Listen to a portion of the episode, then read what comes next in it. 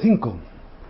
Vamos a leer todas las bienaventuranzas, ¿de acuerdo? Mateo 5, del 1 en adelante. Viendo la multitud, subió al monte, Jesús, claro, y sentándose vinieron a él sus discípulos, y abriendo su boca les enseñaba diciendo, Bienaventurados los pobres en espíritu, porque de ellos es el reino de los cielos. Bienaventurados los que lloran, porque ellos recibirán consolación. Bienaventurados los mansos, porque ellos recibirán la tierra por heredad. Bienaventurados los que tienen hambre y sed de justicia, porque ellos serán saciados. Bienaventurados los misericordiosos, porque ellos alcanzarán misericordia.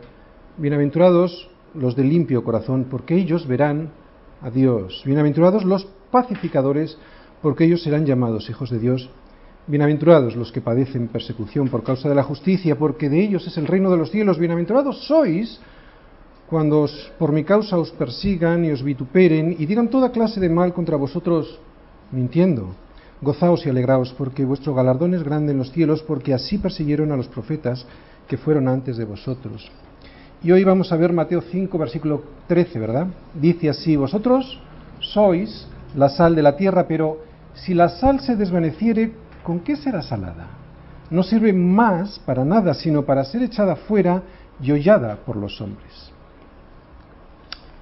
Durante estas ocho últimas semanas hemos estado viendo a través de las bienaventuranzas las características del carácter de los cristianos, las características de los ciudadanos del reino.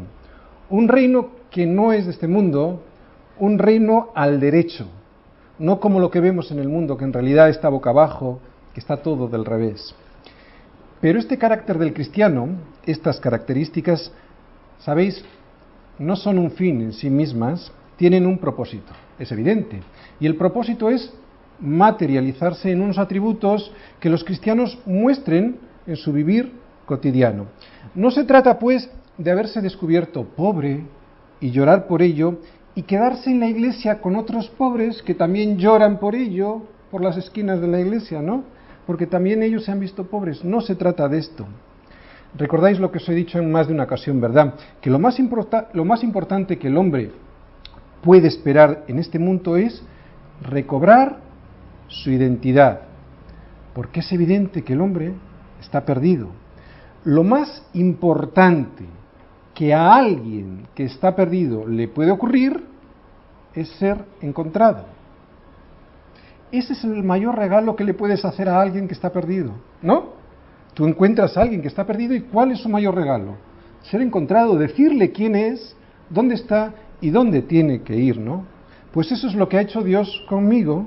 Envió a Cristo para decirme que soy hijo de Dios, ciudadano del reino de los cielos, para decirme que ya no soy un orangután evolucionado que hacía cosas de orangután porque pensaba que venía del orangután. En la escritura se nos dice que nuestro origen es la imagen de Dios. Y en estas bienaventuranzas hemos visto la imagen de Dios. Dios, en estas bienaventuranzas, al igual que en el resto de la Biblia, nos habla del carácter de Dios. Mirar, en las bienaventuranzas, lo mismo que en la Biblia, Dios no nos habla de religión, nos habla de quiénes somos nosotros y quién es Él, quién es Dios y qué es lo que debemos de hacer para regresar a casa, a la casa del Padre, a nuestro, hogar, a nuestro hogar, de donde no teníamos que haber salido, ¿no? Y al reconocernos hijos del Rey, ya no volver a comportarnos como perdidos en un mundo perdido, sino que mostramos al mundo esos atributos de nuestro carácter, de nuestro nuevo carácter. Bueno, pues a partir de ahora, a partir de este versículo 13, el Señor nos va a hablar de estos atributos de los atributos de nuestra identidad.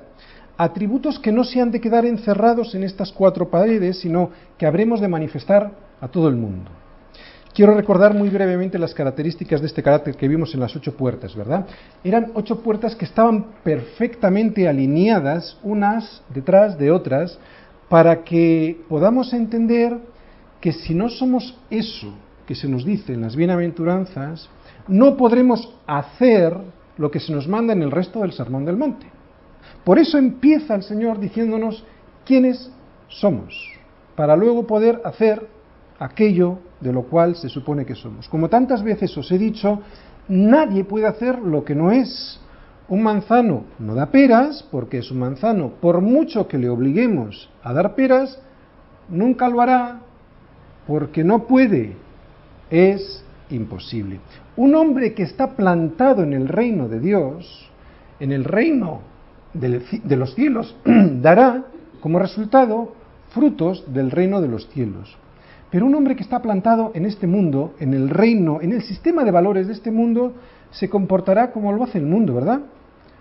Como orangutanes porque ellos piensan que vienen del mono, piensan que vienen de allí. Pero cuando un hijo de Dios está plantado en Cristo, entonces su identidad nunca vuelve a ser la equivocada. Empieza a dar los frutos para los cuales fue creado. ¿Cómo es este reino? este carácter en el que tienes que estar plantado. Lo hemos visto en ocho puertas. El mundo hace énfasis en lo que tenemos. ¿eh? ¿Qué es lo que tienes? Eso es lo que vales. La ley nos hace énfasis en lo que hacemos, pero Cristo nos hace énfasis en lo que somos. Primera puerta, primera bienaventuranza, bienaventurados los pobres en espíritu, porque de ellos es el reino de los cielos. Cristo no dice bienaventurados los que tienen dinero, Tampoco dice bienaventurados los que hacen esto, dice bienaventurados los que son pobres, los que se reconocen pobres, terriblemente pobres delante de Dios, los que no se justifican con las cosas que hacen, los que ven que no tienen nada en sí para agradar a Dios, sino que le dicen a Dios, sí, es verdad, soy pecador entonces, solo entonces es cuando lloras y entrábamos en la segunda puerta, ¿verdad? Bienaventurados los que lloran porque ellos recibirán consolación. El mundo nunca te dirá, bienaventurados los que lloran, todo lo contrario, ¿no? Te dice, huye del dolor, peca lo más que puedas para escapar del dolor, sin tener en cuenta para nada que eso, lo único que ocurre es que te hace que te hundas más todavía, ¿no? Pero el cristiano es todo lo contrario. ¿Por qué? Porque al verse pobre, llora. Se lamenta profundamente de esta situación personal, ¿no? Y Cristo, en esta bienaventuranza, le dice que no le va a dejar así, llorando. ¿Qué le dice? Porque ellos serán consolados. Ah, o sea, que tú cuando lloras no te quedas así, sino que Cristo, cuando tienes este lamento como de luto, Cristo va a hacer en ti que seas confortado, consolado, que viene de ahí, con fuerza. ¿eh? Hay un salmo, el 32.5, que dice, mi pecado te declaré y no encubrí mi iniquidad. Dije, confesaré mis transgresiones al Señor y tú perdonaste la maldad de mi pecado. Por eso ya no ando por ahí llorando y gimiendo, porque he llegado delante de Dios a confesar mi situación y Él me ha confortado. Tercera puerta, bienaventurados los mansos, porque ellos recibirán la tierra por heredad. Después de pasar por las dos primeras, te presentas mansamente delante de Cristo, ¿no? ¿Para qué? Para que dome tu carácter. Ese carácter que te ha llevado a, cometer tantos desastres en tu vida, ¿no? Tantos errores. Ahora, dice Cristo, aprende de mí, que soy manso y humilde de corazón. Ahora si vienes delante de mí, yo, dice Cristo, puedo rehacer tu vida, ¿no? Y entonces tú, al dejarte poner su yugo y ver que es fácil y ligera su carga porque es Él el que tira, es Él el que guía, es cuando ya reconozco que mi vida ya no va al precipicio como iba antes, ¿no? Es ahora cuando tengo hambre y sed de justicia. Esa era la cuarta puerta. Bienaventurados los que tienen hambre y sed de justicia, porque ellos serán saciados. Hambre y sed de justicia. Justicia no es un concepto. Justicia no es una norma jurídica. Justicia, lo hemos dicho muchas veces, es una persona. Justicia es Cristo. Es entonces cuando tu vida, que no encontraba saciedad en las cosas de este mundo, ¿cuántas veces lo hemos, lo hemos comprobado en nuestra vida, no? Comprábamos cosas y no sentíamos ninguna saciedad. Enseguida queríamos lo siguiente y lo siguiente, ¿no? A diferencia de esto, Cristo te dice, si tienes hambre y sed de mí, del pan que bajó del cielo, serás saciado. Ya nunca tendrás hambre. ¿no? Bienaventurados los que tengan este hambre y esta sed de Cristo, porque ellos serán saciados. ¿Y cómo lo manifiesta un cristiano? Queriendo estar con otros cristianos, con otros hermanos tuyos, no deseando servirles, sin, sin pedir nada a cambio, sin desear ser reconocido en nada. Tienes hambre de estar con ellos. No te pierdes ninguna predicación, no te pierdes las reuniones de oración, no te pierdes los estudios bíblicos. Eres tan pobre, eres tan pobre, que este pan te sabe riquísimo. Este pan que es Cristo, que es su palabra, te sacia, te sabe bien. Quinta puerta, bienaventurados los misericordiosos, porque ellos alcanzarán misericordia. Por eso tienes misericordia con los demás, porque cuando te has visto pobre, doliente, manso y hambriento, has visto que todos necesitan de ese pan que tú ya has recibido. Y entonces das misericordia a los demás, aunque los demás te rechacen. Eso es ser misericordioso, ¿no? Antes no podías darla, porque no la tenías y nadie puede dar aquello que no tiene, ¿no? Pero ahora, como has visto que a ti te ha sido dada gratuitamente, gratuitamente la concedes. Cuando alguien no perdona es porque nunca ha sido perdonado. ¿Y por qué no ha sido perdonado? Porque nunca ha sido pobre ni doliente. Sexta puerta. Bienaventurados los de limpio corazón, porque ellos verán a Dios. Limpio corazón, por esta puerta solo se pasa cuando has lavado tu corazón delante de Dios, ¿verdad? Cuando has hecho esto, te es concedido que ver a Dios. ¿Y qué es ver a Dios? Es verle en todas las circunstancias, ¿no? Para ver a Dios solo necesitas un corazón limpio, o sea, un corazón no dividido entre Dios y las cosas que puedes recibir de Dios. Por lo tanto, solo te preocupas de buscar el reino de Dios y su justicia y tú sabes que las demás cosas te serán añadidas, pero no las buscas. Séptima puerta, bienaventurados los pacificadores, porque ellos serán llamados hijos de Dios. Claro, después de tener un limpio corazón, tienes qué? Un nuevo propósito. Cuando nuestro corazón ya no es de piedra, sino de carne, un corazón nuevo, el propósito de tu vida ya es otro. Ya no estás centrado en ti, ya no estás pensando solo en ti, ya no eres egoísta, y entonces te conviertes en un pacificador. No piensas en hablar con los demás para conseguir cosas de los demás. Piensas en hablar con los demás para llevarles a Cristo, a la paz que es en Cristo, llevar a los demás a la cruz de Cristo, que es la justicia. Mirad, la expresión más grande de la justicia de Dios es la cruz de Cristo. En la cruz se ve cómo es un Dios santo y justo. Bueno, pero también justo. ¿Por qué? Porque era necesario pagar por el pecado. Y en esa cruz Dios provee por amor un sustituto para que tú y yo no paguemos por nuestro, por nuestro pecado. Justicia. Dos atributos de Dios, o sea, la manifestación de la gloria de Dios en la cruz. Amor, se ha pagado por ti y por mí, y justicia. El pecado, su fin es muerte y ha de ser pagado. Por eso y para que la gente tenga paz, debemos de llevarles a la cruz de Cristo para que allí se rindan y tengan la paz de Dios y así puedan tener esa tranquilidad y seguridad de que tienen un nuevo propósito, ya no andan perdidos por el mundo, ¿no? Esto es ser un verdadero pacificador. No es lo que la, gente dice por ahí, ¿no? Un pacifista, no. Un, un verdadero pacificador hace lo que hizo Cristo. ¿Y qué hizo Cristo?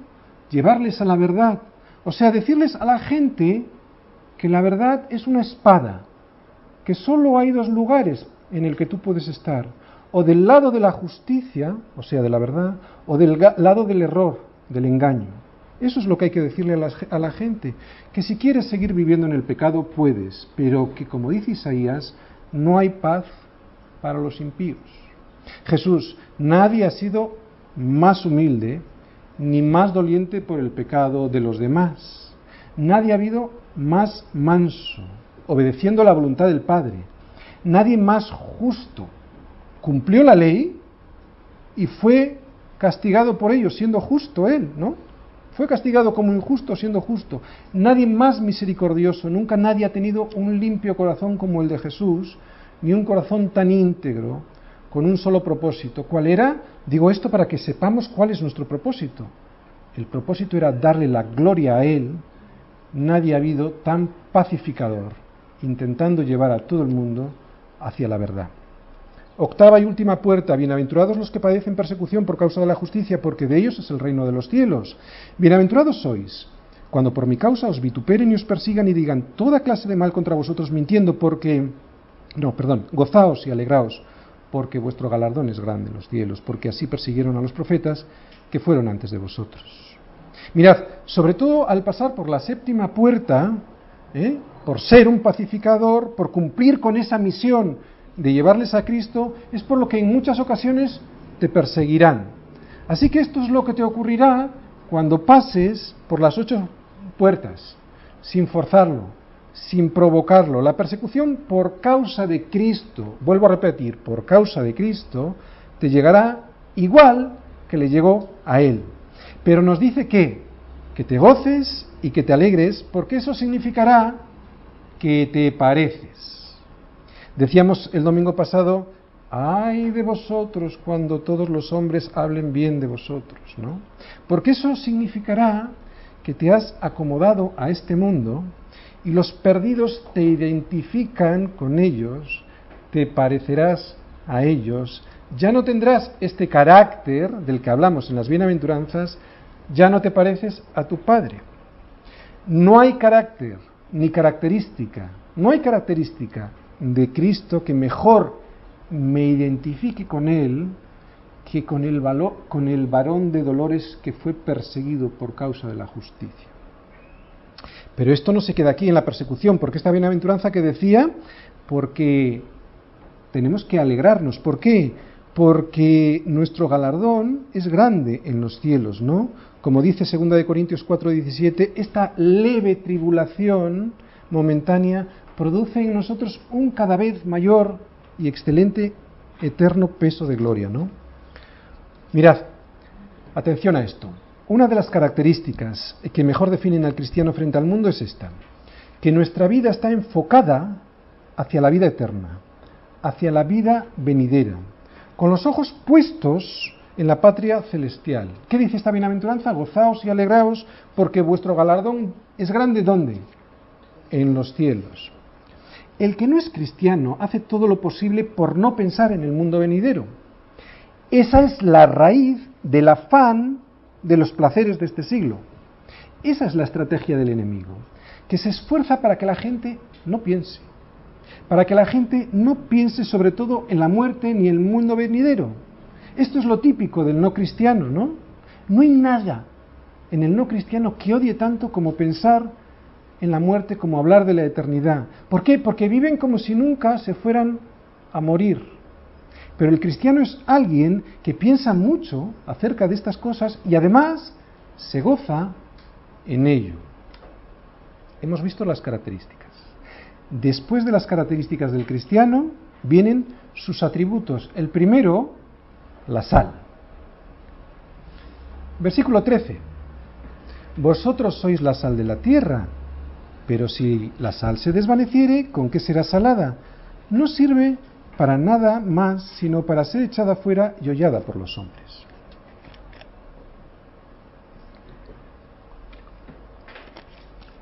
Bien, hemos hecho un, pequeño resumen. Hasta ahora hemos visto el carácter. Jesús lo explicó en las bienaventuranzas. Allí nos dijo lo que somos. Es como si nos dijera, así es el carácter de un hijo de Dios, pero ahora nos va a decir, ahora este carácter funciona de esta manera, ¿no? Así se comporta un cristiano el que tiene esas características, esas ocho características. Por lo tanto, ahora, estas características tienen que ser manifestadas en el mundo, no metidos en casa ni en la iglesia. Han de afectar a nuestro entorno como la sal afecta a todo aquello que se aplica. El versículo 13, ¿cómo comienza? Vosotros sois. ¿Os dais cuenta? No empieza diciendo vosotros tenéis la sal, ni vosotros hacéis esto con la sal. Dice vosotros sois la sal. ¿Por qué? Porque el cristiano ni tiene ni hace. El cristiano es. Por eso, como el cristiano es, puede hacer. Así que ahora Jesús lo que nos intenta decir es que una vez que nuestro corazón ha sido transformado, según las ocho puertas que hemos visto, ya no le vale, ya no es suficiente con apropiarnos de ese carácter y ya está. No te puedes quedar ahí. Ahora se trata de aplicar estas características. Vosotros sois la influencia del reino de Dios sobre este mundo. Vosotros sois la respuesta de los seguidores de Cristo a quienes os persiguen. Vosotros sois la iglesia como la única posibilidad de salvación del mundo. En nuestro ministerio, como cristianos, y todos tenemos un ministerio, lo más importante, ¿cuál era? ¿Os acordáis? El ministerio de la reconciliación lo vimos hace dos domingos, ¿no? Y también lo vimos en la séptima bienaventuranza, que éramos pacificadores. Ese es nuestro mayor ministerio aquí, en la tierra.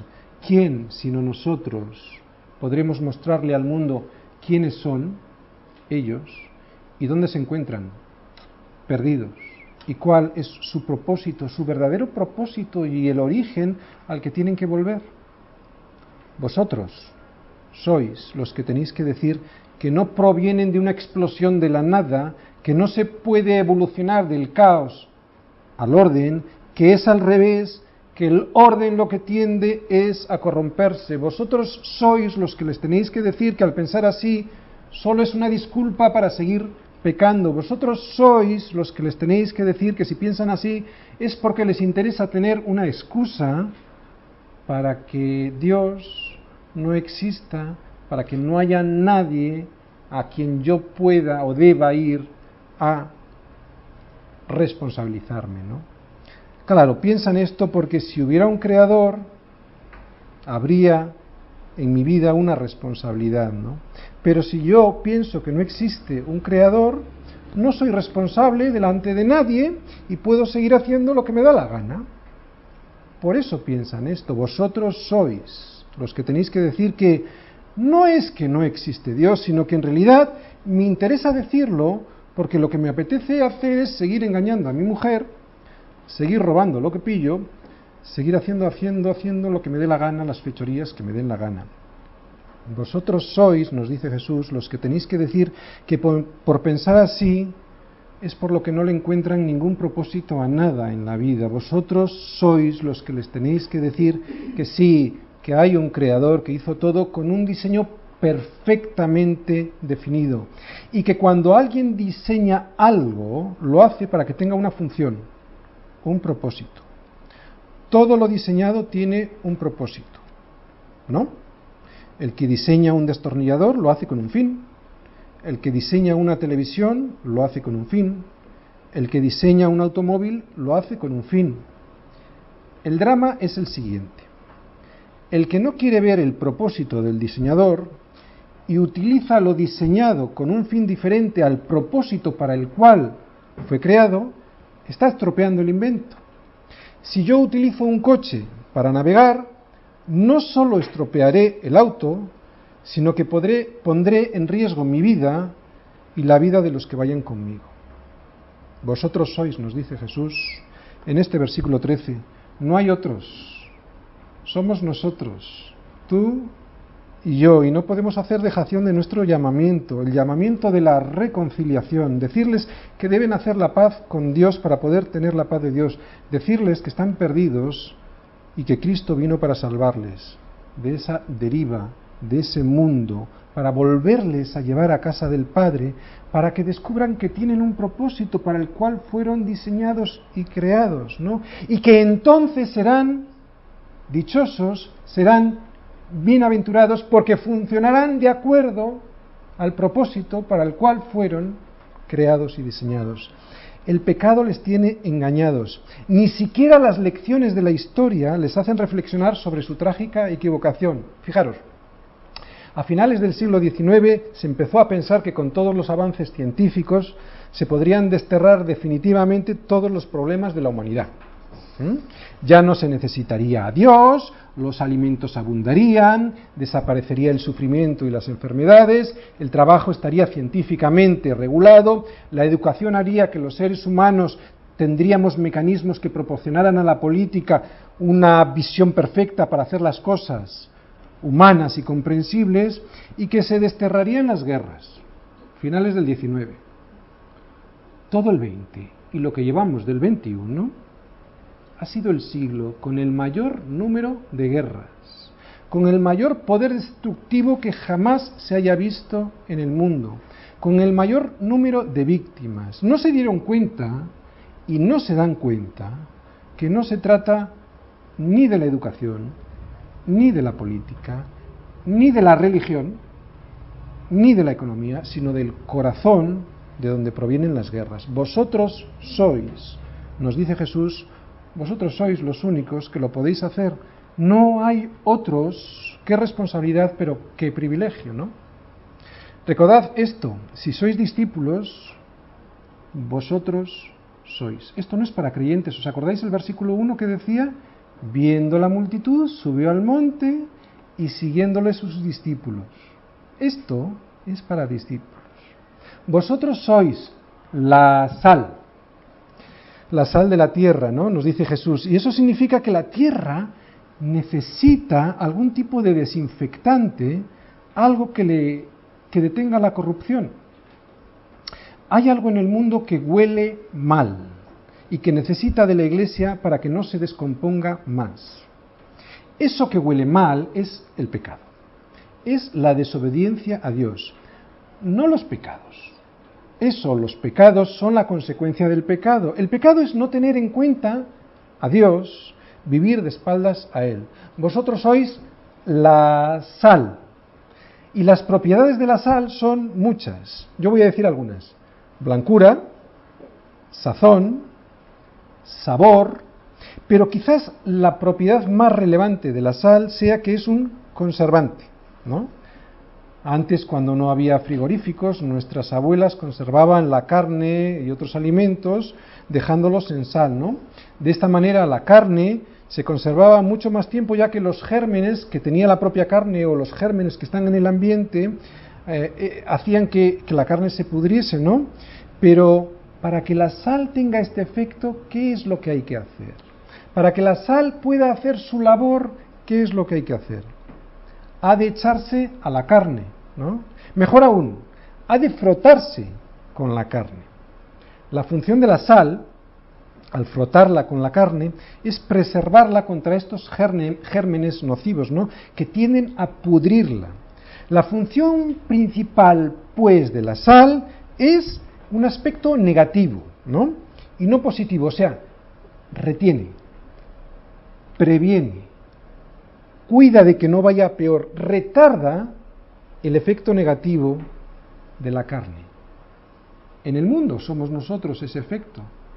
Vosotros sois la sal que hace que estos efectos negativos en el mundo se retrasen, se retengan, se prevengan. Esto es fundamental, es un primer paso. No es la única función del cristiano, porque luego el próximo domingo veremos que somos también luz y esta luz ya tiene un aspecto más positivo, una función, perdón, positiva. Pero como decimos, este ha de ser nuestro primer efecto, ¿no? Como cristianos, retener, prevenir la corrupción moral, espiritual de las personas. ¿Has pensado alguna vez en esta función? ¿Te has visto alguna vez como sal que retiene este proceso de putrefacción y descomposición del mundo que nos rodea? Vosotros sois la sal hemos dicho una característica de la sal, pero además de la función de conservación, la sal da sabor. La sal hace que los alimentos dejen de ser insípidos. ¿Cómo es la vida de los no cristianos? Insípida, sin sabor. Ellos disimulan, aparentan felicidad y diversión, pero en cuanto llegan a su habitación, cuando nadie les ve, saben que en su interior son pobres y desolados y que no le encuentran propósito a nada ni satisfacción a la vida. Y no tienen más remedio que disimular porque piensan que el de al lado es feliz y ellos no van a ser menos. La demostración de lo que digo es que la gente que no conoce a Cristo, para aparentar esa felicidad, van de diversión en diversión, de fiesta en fiesta, de placer en placer necesitan esos alicientes externos continuamente porque no tienen en su vida sabor. Su vida está completamente vacía y lo que es peor no se atreven a reconocerlo porque si se atreviesen a reconocerlo sería el primer paso de su victoria, ¿no? Reconocer que su vida es desoladora, desoladoramente pobre. ¿Por qué beben desaforadamente? ¿Por qué se drogan como poseídos? ¿Por qué fuman sin control sabiendo que eso les puede llevar a morir? ¿Por qué tanto sexo sin control? Porque cada día necesitan más y no se satisfacen. Porque en sus vidas no hay sal. Porque en sus vidas, por mucho que disimulen, las tienen sin sabor. Y los cristianos verdaderos, los que han pasado por las ocho puertas que hemos estado viendo, les hemos pillado. No tienen sabor, no saben a nada, lo que es peor, saben a muerte. Cuando les ves en sus últimos días cerca de la muerte con la vida ya totalmente desgastada, ¿qué sienten? Nada, ni piensan, están totalmente narcotizados, con la conciencia totalmente cauterizada y sin darse cuenta que todo acabó. Están sin sabor, sin sal, tristes, sin propósito, desorientados, intentando no pensar, fijaros otra vez, intentando no pensar que todo ha sido un desastre, intentando no pensar que lo han estropeado todo, disimulando hasta el último día. Por eso esta sal que nosotros tenemos debe servir para dar sabor al mundo. Al mundo debe antojársele ser como nosotros. Debe querer beber del mismo agua que nosotros bebemos. Al vernos tan frescos y vivos, deben preguntarnos, ¿dónde está ese agua que bebes? Yo quiero ser igual. ¿no? Vosotros sois la sal hay más características de la sal. La sal purifica. Y es aquí donde te meterás en, problemas, ¿sabes? Mira, la sal desinfecta. Si tú pones sal en una herida, antes de desinfectar, primero irrita. Este antiséptico, que es la sal, detiene las infecciones y esto es bueno, pero cuando la aplicas, primero irrita. Pues esta es la vida de un cristiano en su entorno. No trata, no es su labor la de irritar. A nadie le gusta hacerlo, pero si eres sal, vas a irritar. No vas, no vas a poder dejar de hacerlo, ¿no? Porque el propósito es desinfectar. No se trata de condenar a nadie, Cristo no vino a condenar, pero cuando veían a Jesús, se condenaban a sí mismos, se irritaban. Cuando seas pobre, manso, amoroso, misericordioso, pacificador, todo esto no es condenar a nadie, ¿no? Cuando tú seas esto en tu vida, de corazón limpio, un corazón íntegro, ¿qué crees que va a pasar? Que vas a irritar. Marta y María, ¿os acordáis? Marta se, irritó con María, porque ella pasaba tiempo a los pies de Jesús. Esto pasa en la iglesia también, ¿eh? irritar. Así pasa entre hermanos a veces. Esa hermana me irrita, ¿no? Siempre echada ahí a los pies de Jesús. ¿Qué se cree ella? Tan santa. Vosotros sois la sal. La sal penetra. La sal penetra en aquello en lo que ha sido colocada, en lo que ha sido echada. Introduce una calidad que hace que esa cosa tenga sabor y que se preserve, ¿no? Le añade una nueva vida. Vosotros sois la sal. También es otra característica que es distintiva, ¿no? La sal es diferente por naturaleza y por propósito. La sal es totalmente diferente a la sustancia a la que se va a añadir y su propósito es muy específico. Fijaros, los cristianos somos así, diferentes, por naturaleza y por propósito, ¿no? Por naturaleza porque somos unas nuevas criaturas y por propósito porque nuestro propósito, al mismo tiempo que la sal, es penetrar en nuestro entorno para preservar, para retener, para prevenir la corrupción. Vosotros sois la sal. La sal es quieta, es visible, pero trabaja silenciosamente, sin hacer ruido. Vosotros sois la sal. La, sal se esparce. ¿Qué quiero decir con esto? Mirad, su sabor y todos sus efectos antisépticos se esparcen por todo su entorno. Las amas de casa lo saben, una pequeñita cantidad de sal se extiende y su efecto es sobre todo aquello que se ha extendido, ¿verdad? La sal de un creyente se esparce lejos, por poquita sal que sea. La sal de un creyente se esparce, se debe de esparcir en todas direcciones. En Internet estamos, somos un poquito de sal en el mundo, pero estamos llegando a todo el mundo a través de Internet, ¿no? Vosotros sois la sal. La sal es un elemento muy simple. Jesús no dice vosotros sois oro o sois plata de la tierra, no.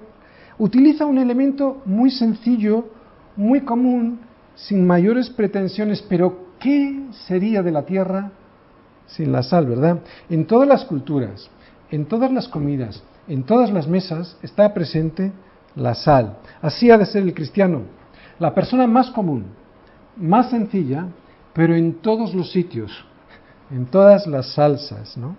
Vosotros sois la sal. El efecto de la sal no se puede detener. Los efectos de la sal, una vez aplicada, no se pueden echar para atrás. Así es el testimonio de un cristiano, ¿no? Callado, fiel, pero no se puede detener. Es interesante que Jesús escogiese este elemento tan común, la sal, ¿no? Para explicar que las características de un cristiano deben de transpirar. Mirad, cuando un cuerpo sano hace ejercicio, suda.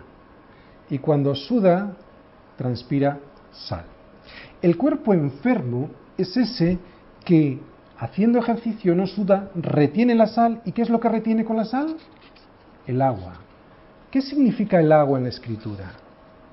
La palabra, ¿verdad? El agua es la palabra. Cuando tú retienes la sal, o sea, cuando tú en el ejercicio de tu función como cristiano no sudas sal, retienes esa sal, estás reteniendo también agua. Por lo tanto, retienes la palabra de Dios. Te vuelves gordo, hinchado, religioso. Y nosotros no queremos ser una iglesia inflada, religiosa, con la sal dentro y reteniendo el agua. De la tierra, vosotros sois la sal de la tierra, ¿no? Nos dice Jesús. Este es el lugar, este es el ministerio de los discípulos. Es curioso que nos dice que somos la sal del cielo, y es porque es en la tierra donde debemos de poder ejercer esta función, ¿no? Es aquí donde es necesaria. Vosotros sois la sal de la tierra.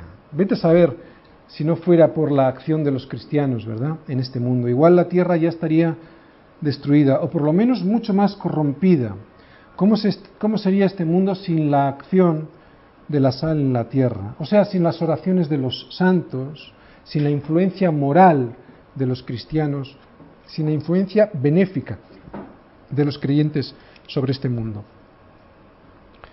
Os lo explico con un ejemplo muy sencillito. Mirad, cuando un cristiano llega a un sitio en el que se está empezando a hablar con palabras malsonantes, un sitio en el cual las palabras y las conversaciones empiezan a estar subidas de tono, o un sitio en el que se está empezando a tramar, a tramar algo deshonesto, lo primero que un cristiano hace cuando aparece, o sea, con su sola presencia, es detener este proceso de corrupción no dice ni una sola palabra, pero los demás empiezan a cambiar de forma de hablar.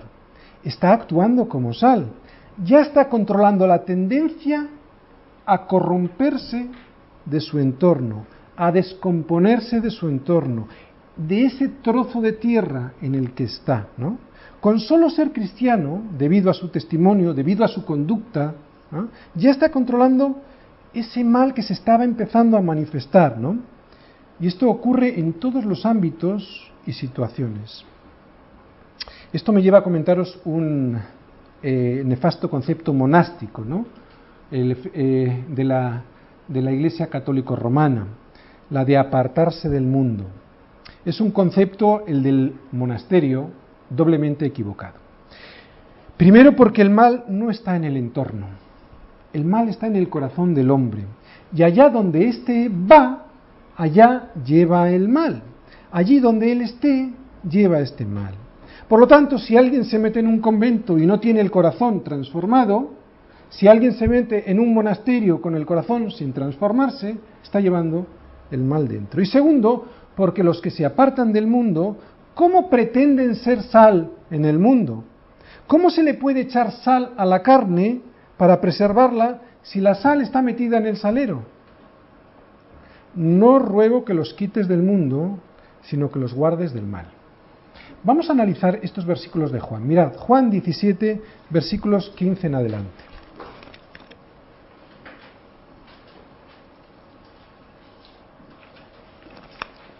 Juan 17, versículo 15, es el que acabo de leer. Os espero. Juan 17, versículo 15.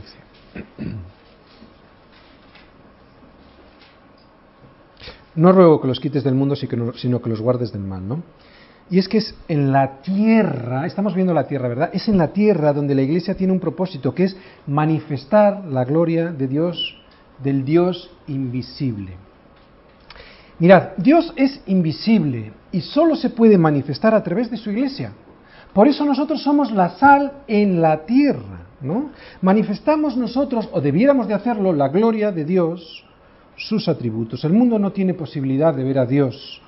El mundo no tiene posibilidad de ser salvo, sino a través de su iglesia, porque nosotros le mostramos cuál es el camino. Evidentemente, solo pueden ser salvos a través de la sangre de Jesucristo, pero solo la Iglesia puede mostrárselo.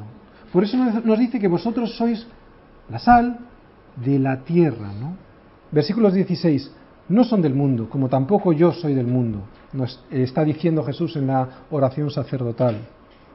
Mirad, el concepto es este, no somos del mundo, ¿de acuerdo? Al igual que Jesús, nuestra patria no está aquí. Si eres cristiano y te sientes cómodo en este mundo, algo anda mal.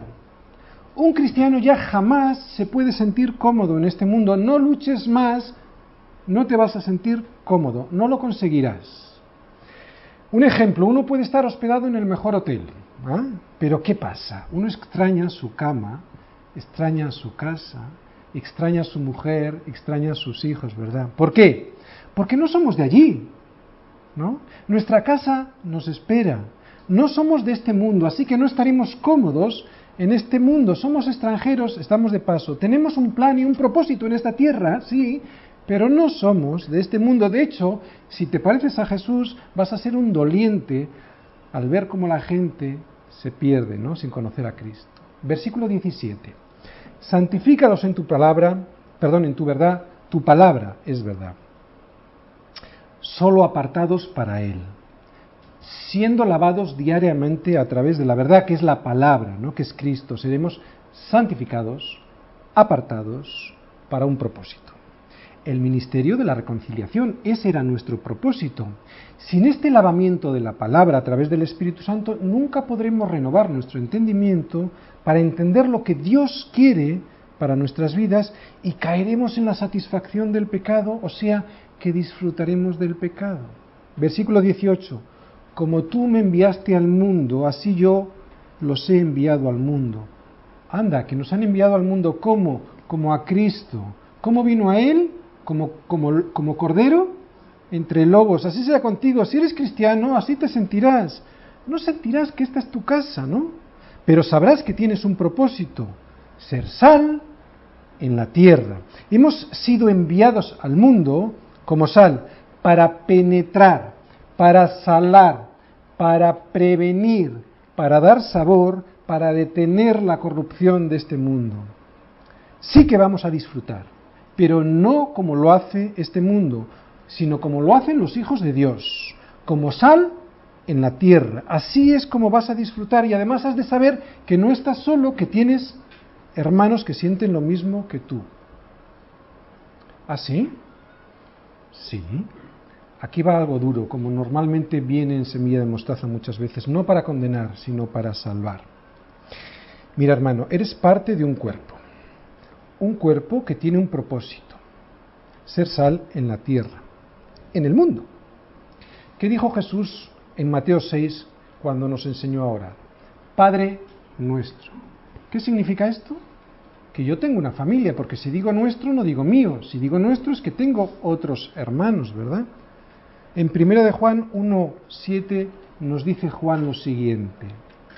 Si andamos en luz, como Él está en luz, tenemos comunión los unos con los otros.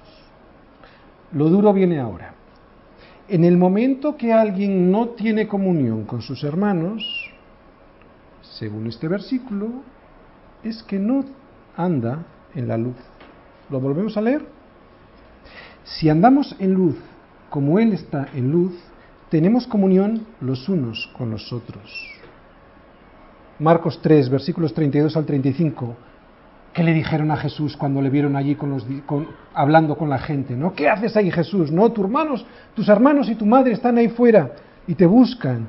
Él le respondió diciendo, ¿quién es mi madre y mis hermanos? Y mirando a los que estaban sentados alrededor de él, dijo, he aquí mi madre y mis hermanos, porque todo aquel que hace la voluntad de mi Padre, de Dios, ese es mi hermano y mi hermana y mi madre. Esto es unidad. Esto es verdadera unidad, es la voluntad del Padre. No se trata de forzar la unidad en la Iglesia, ni mucho menos se trata de ecumenismo. Nada que ver. Se trata de ser. ¿De ser como Perfectos en unidad para que el mundo conozca que tú me enviaste, dijo Jesús, ¿verdad? Mirad, hermanos, si hay, algo que si hay alguien aquí que todavía no ha experimentado esto, yo le digo, hay esperanza todavía. Porque esto es la iglesia, la iglesia de verdad. Esto es la sal fuera del salero, o sea, hacer tu función en el mundo, en la tierra, perfectos en unidad para que el mundo conozca que tú me enviaste en la tierra. Pero si la sal se desvaneciere, ¿con qué será salada? No sirve más para nada, sino para ser echada fuera y hollada por los hombres. Mirad, se dice que la sal de los pantanos del mar muerto, de las lagunas o de las rocas de allí, adquiere con mucha facilidad un sabor rancio. El motivo parece ser que es porque la sal está mezclada con yeso. Y es que la sal pierde su sabor cuando se mezcla con impurezas que la alteran en su composición. En aquellos tiempos la sal en Palestina era recogida de manera artesanal, ¿no? Y eso hacía que se obtuviera con impurezas. Por eso cuando era recogida con suciedad era inservible. Incluso peor que eso, era dañina. Así es con el creyente, ¿no? Que pierde su sabor. Cuando nosotros perdemos nuestras propiedades, las propiedades del carácter que vimos en las bienaventuranzas, estamos inservibles, no valemos para nada, no, no tenemos sabor. A ver, ¿qué pasa con el creyente que pierde su testimonio? Que es sal pero con impurezas. Tres cosas le pueden pasar a esta persona. Primera, se vuelve inútil, ¿no? Al igual que la sal que está, que está con impurezas. Segunda, pierde su valor y por lo tanto es echada fuera, no vale para nada. Y tercero, destruye, fijaros, esto es muy importante, destruye la fertilidad de las personas, ya que cuando se ve a un creyente así, que es como el mundo, que no se diferencia del mundo, se convierte muchas veces en un tropiezo para los demás. Muchos cristianos más les valdría no testificar, más les valdría callarse de su fe, porque sus testimonios vitales, su vida, a la luz de los demás, se convierte en una vacuna contra el Evangelio, ¿no? Hace que el Evangelio no germine en la vida de los demás no puede extender el Evangelio. Eh, yo he sido así, así que nadie se sienta acusado. Esta palabra, como toda la escritura, lo que pretende es sanar, aunque duela, no es para condenar. ¿Qué pueden significar estas palabras? Pero si la sal se desvaneciere, ¿con qué será salada, verdad? Eh, ¿Qué le pasa a la gente que no sirve para nada? O sea, gente ¿Qué quiere decir este versículo de que será fuera y hollada por los hombres? Primero, lo que es evidente es que experimentará una pérdida terrible, ¿no? Porque Cristo cuando vuelva eh, hará que le deseche. Esto es una interpretación muy evidente, pero también hay otra interpretación que yo creo que aquí es bastante posible y es la siguiente. El testimonio de este cristiano que deja de tener sabor en la sal y que por eso consigue que los demás que le habían escuchado en un principio con atención se burlen de él, ahora lo que hacen es burlarse de él, porque dicen, mira, no ha perseverado, no ha conseguido aquello que decía. Ahora le miran y le dicen, ¿y todo aquello que tú decías, dónde queda? ¿no? Para mí significa esto ser hollado por los hombres. O sea, que los demás se van a burlar de tu testimonio. ¿eh? Para mí es lo que significa ser hollado, ¿no? Qué tontería vivir en Cristo sin ser de Él, porque no te valdrá de nada, porque aunque luches como atleta, no serás coronado si no luchas legítimamente. Vivir con un pie en el mundo y otro en Cristo no vale para nada, sino para ser echado fuera y serás el hazme reír de, de quien te ha visto como cristiano, pero sin salar, sin afectar a tu entorno, echado fuera y pisoteado por los hombres. ¿Qué dice Jesús? Más te vale ser frío o caliente. Enfríate de una vez, ¿no? O caliéntate porque a los tibios los vomitaré. Vosotros sois la sal de la tierra, pero si se desvaneciere, ¿con qué será salada? No sirven para nada sino para ser echada fuera y hollada por los hombres. Mira, terminamos. Recuerda, no se trata de lo que ya no haces. Ya no fumo, ya no bebo. Se trata de lo que sí haces, o sea, de influir, de afectar a tu alrededor.